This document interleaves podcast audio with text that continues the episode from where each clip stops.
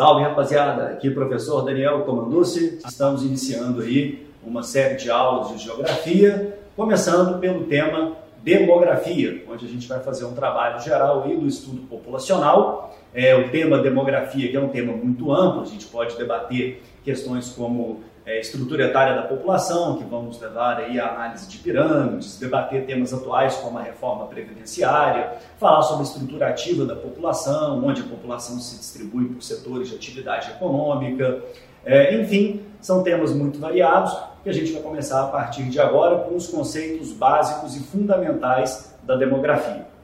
No primeiro momento, quando a gente fala sobre população absoluta e população relativa, importante que a gente possa pontuar que são dois conceitos que têm significados diferentes, embora falem do mesmo assunto. A população absoluta, ela se refere ao número total de habitantes que um país apresenta. Quando esse número é muito elevado ou muito baixo, a gente fala que o país é muito ou pouco populoso. Em relação à população relativa, é referência à população pela área é a chamada densidade demográfica relação habitantes por quilômetro quadrado. Quando esse número é muito elevado, a gente fala que o país é muito povoado. Quando ele é mais reduzido, o país é pouco povoado. Muito bem, a partir desses conceitos essenciais é, da população, da demografia, um assunto muito relevante, que é o foco inicial das explicações, é sobre crescimento populacional.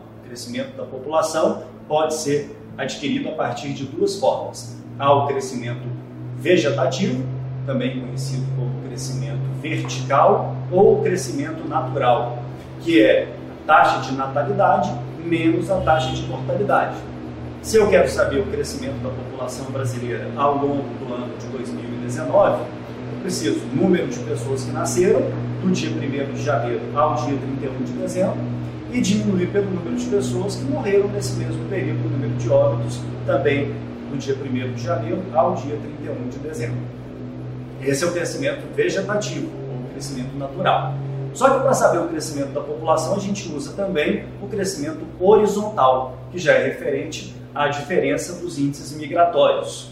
Índices de pessoas que fizeram imigração, ou seja, que entraram no país num determinado período, ao longo de um ano, geralmente, e o número de pessoas que fizeram emigração, que é o índice de pessoas que saíram do país. Um país como os Estados Unidos, por exemplo, vai apresentar um crescimento horizontal muito expressivo, visto que ali a imigração ela tende a ser sempre bem maior do que a emigração, quer dizer, muito mais gente quer entrar do que sair dos Estados Unidos, e alguns países mais pobres, como países da América Latina, da África subsaariana, é, Sudeste Asiático já tem um decréscimo nesse sentido do crescimento horizontal, visto que são países onde a emigração, ou a saída de pessoas, é maior do que a entrada. Mas esse é um tema que a gente vai falar um pouco mais adiante. É, falando sobre o crescimento da população mundial, para chegar aos atuais 7 bilhões de habitantes, é, a população passou por um grande processo de avanço, de evolução, onde há uma estimativa, claro que a gente está trabalhando com uma margem de erro que pode ser muito, muito expressiva, mas que no ano 1 da era cristã, no ano do nascimento de Cristo, estimava-se uma população de 250 milhões de habitantes. Hoje, só a Indonésia tem 250 milhões de habitantes, sendo ela o quarto país mais populoso do mundo. Do ano 1 com 250 milhões de habitantes, a 1650, 16 séculos e meio depois, a população chega a 500 milhões de habitantes. Quer dizer, foram 16 séculos e meio para a população dobrar, uma vez que neste momento o planeta vivia uma primeira fase de crescimento, onde a taxa de natalidade era muito alta, importante lembrar que a população predominantemente rural, a não existência de métodos contraceptivos, a falta de informações, o não haver planejamento familiar, tudo isso aí foram fatores determinantes para que a natalidade fosse muito alta. Aí você vai falar, pô Daniel, mas espera lá, se nascia tanta gente assim, por que demorou tanto para a população dobrar?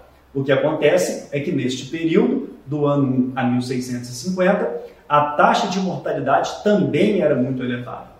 Há relatos e algumas informações aí, né, históricas de que no Império Grego, por exemplo, a expectativa de vida dos homens não chegava sequer a 30 anos. Além da medicina muito precária, ainda muitas pessoas que morriam em combates, em conflitos. mas um dos fatores determinantes é de fato a medicina muito precária, muito primitiva. A gente vê hoje aí grandes avanços em que doenças incuráveis outrora agora já estão sendo tratadas com mais facilidade, que naquela época não era muito comum. Pois bem, em 1650, aí começa o boom, a explosão da população mundial. A partir daí, de 500 milhões de habitantes em 1650, a população vai chegar a mais de 1 bilhão, mais precisamente 1 bilhão e 200 milhões em 1850, em apenas dois séculos. Depois, 1950, num século apenas, a população já chega a 2 bilhões e meio de habitantes. E agora o mais assustador, de 1950 para 2011, 61 anos, a população de 2,5 vai chegar a 7 bilhões de pessoas. O que aconteceu com esse crescimento exorbitante é que o planeta, a partir dali, entra numa segunda fase de crescimento, que é a chamada fase da explosão demográfica, ou do boom demográfico aquela primeira fase anteriormente descrita, conhecida como a fase do equilíbrio primitivo. Lembrando, nascia muita gente, mas também morria muito. Agora não, a partir dessa segunda fase, tem uma revolução industrial, né, um assunto aí que é um dos mais repetidos nas aulas de geografia, de história, e no meio dessa revolução industrial, o que, que vai acontecer? Grandes avanços científicos, tecnológicos, trazem uma melhoria muito expressiva na medicina, é chamada revolução médico-sanitária, e aí a taxa de mortalidade começa a ser controlada. Só que o problema é que a natalidade continua lá em cima. Com a natalidade ainda muito alta e a mortalidade em queda, a população cresce dessa forma expressiva que a gente acabou de falar então. Tá? Isso até 2011, lembrando que a população chega a 7 bilhões de pessoas. Até 2050, no ritmo que as coisas estão acontecendo, Estima-se que a população ali vai chegar em 9,3 bilhões de habitantes, mesmo o número sendo muito expressivo, você pode perceber matematicamente que já está tendo uma tendência de desaceleração. O planeta hoje já está numa transição para uma terceira fase de crescimento, que é uma fase de envelhecimento da população, onde com a população agora vivendo predominantemente no meio urbano, é, custo de vida se elevou, as mulheres cada vez mais engajadas no mercado de trabalho, é, temos aí muito mais acesso à informação, os métodos contraceptivos, e isso está mudando muito o comportamento demográfico em relação à taxa de natalidade, que vem diminuindo constantemente. A mortalidade também continua numa queda, visto que a medicina continua evoluindo, continua melhorando, e a tendência é que até 2050 a população chegue aos 9 bilhões, 9 bilhões e 300, e estima-se que lá para 2080 a população pode entrar numa fase até de decréscimo. Já entraríamos numa quarta fase, que países hoje, como Alemanha, é, é, Hungria, Rússia, já estão nessa quarta fase hoje, onde morre mais gente do que nasce. Aí a população começaria a entrar numa fase de retrocesso, já começaria a ter uma diminuição populacional. É importante também a gente é, especificar essas etapas de crescimento dentro do Brasil. O Brasil, até o presente momento, passou por três fases. Hoje nós já estamos na terceira fase, que o planeta está migrando para ela, nós já estamos nessa terceira fase. A primeira fase do Brasil ela vai começar em 1872, um pouco de informação nunca é demais, né? 1872, esse ano é o ano que o Brasil vai fazer um novo censo demográfico, 2020. Tá? É, 1872 foi o ano que ocorreu o primeiro censo da história do Brasil. Naquele momento, estimava-se uma população pouco superior a 9 milhões de habitantes, e de 1872 a por volta de 1940, 1950, o Brasil viveu aquela primeira fase do equilíbrio primitivo. Nasciam muitas pessoas, havia ali uma fecundidade média de 7 filhos por mulher, mas também morria muita gente né, mesmos fatores. Medicina muito precária, muito primitiva, fazia com que a expectativa de vida no Brasil não chegasse nem a 40 anos, praticamente, nesse período. Depois desse primeiro momento, uma população predominantemente rural, com a medicina muito precária, 1950 o Brasil já vai ingressar naquela segunda fase, falada há pouco, que é o boom, a explosão demográfica da população brasileira, de 1950 a 1980, 1990, onde a natalidade permanece muito alta. Só que a mortalidade começa a cair porque é o momento da revolução médico-sanitária do nosso país. Tá? É importante especificar, sempre falo muito é, é, com meus alunos aí que na Copa de 1970 havia uma musiquinha, um jingle da população, é, né, no caso né, sobre, a, é, sobre a população brasileira, era uma musiquinha, eu não vou me arriscar a cantar aqui, porque senão vocês não vão nem chegar ao final do vídeo, mas era um jingle que começava falando né, do, da Copa de 70, 90 milhões em ação, para frente Brasil, salve a seleção. Quer dizer, 90 milhões em ação, Copa de 70.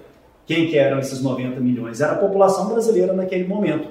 1970 para agora 2020, de 90 milhões, a população brasileira já passa de 210 milhões. Vejam o resultado do boom, da explosão demográfica.